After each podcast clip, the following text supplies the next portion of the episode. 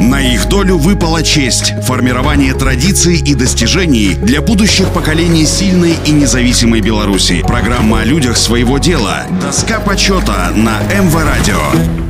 Всем доброго дня, у микрофона Василий Данилов. Бычковская Зинаида Михайловна родилась 15 января 1941 года в селе Калачи, ныне Логойского района Минской области. Предельщица Минского комвольного комбината имени 50-летия Компартии Беларуси и Министерства легкой промышленности Белорусской ССР. Зинаида Михайловна в 1952 году уехала учиться в Минск. После учебы начала работать предельщицей на Минском комвольном комбинате. Мастерски, овладев своей профессией, добилась наивысшей производительности труда. Только при выполнении рабочих приемов смены, питающей головки и ликвидации обрыва нити она экономила за смену 37 минут рабочего времени. Пятилетнее задание выполнила за 4 года. На комбинате была не только передовиком производства, но и вела успешную наставническую деятельность, шефствуя над молодыми сотрудниками. Указом Президиума Верховного Совета СССР от 31 декабря 1973 года за выдающиеся успехи в выполнении заданий пятилетки и принятых социалистических обязательств на 1973 год